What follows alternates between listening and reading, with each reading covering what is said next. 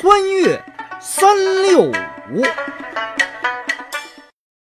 各位好，欢迎来到穿越三六五，我是初甜甜。如果要收听往期节目，请关注我们的微信公众号“有声有响”。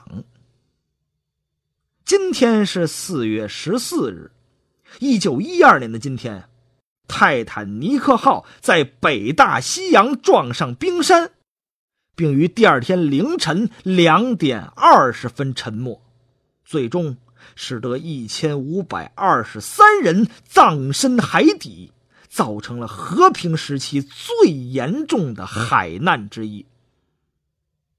一九一二年三月，英国白星海运公司投资建造了世界上最大、最豪华的客船“泰坦尼克号”。这艘船的泊位。四万六千三百二十八吨，排水量六万六千吨，船长二百五十九米，最大宽度二十八米。泰坦尼克号上有超水准的世界级豪华舞厅、酒吧、吸烟室、游戏场、游泳池等，设备极其奢华。泰坦尼克号的首航是从英国南普顿出发。途经法国瑟堡、奥克特维尔以及爱尔兰昆士敦，计划中的目的地为美国纽约。当时啊，船上共两千两百零八人，其中乘客一千三百一十六人，船员八百九十二人。最初的几天，海上风平浪静，巨轮在海上顺利的航行，但第五天。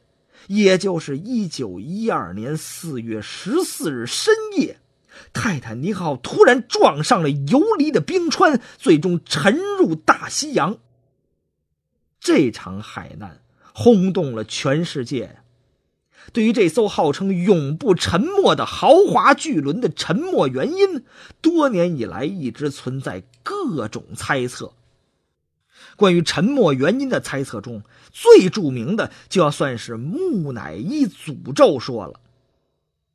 据说，一九零零年左右，考古学家在埃及古墓中发掘出一个石棺，里面是一具木乃伊，石棺上刻着一句咒语：“凡碰到这个石棺的人都会遇难，将被海水吞没。”人们并没有在意这句话。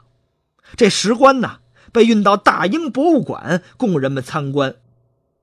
但不久之后，怪事儿发生了：一位参与考古的成员回到英国后突然猝死，几位参与发掘石棺的考古学家相继去世。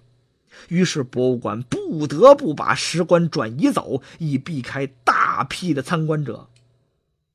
十多年后，一位美国实业家得知这一消息，请求博物馆将石棺和木乃伊卖给他。当他想把石棺运回美国时，刚好是泰坦尼克号首航。他荣幸的搭上了这次航行，结果灾难发生了，一切似乎真的如木乃伊的咒语所描述的那样。啊，当然了，这种神乎其神的传闻啊。您各位听听就算了，毕竟毫无科学依据。那么这艘巨轮究竟为什么会沉于海底呢？由于技术上的原因，直到一九九一年，科学考察队才开始到水下对游轮残骸进行考察，并收集了残骸的金属碎片供科研用。通过对这些碎片以及沉船在海底状况的考察。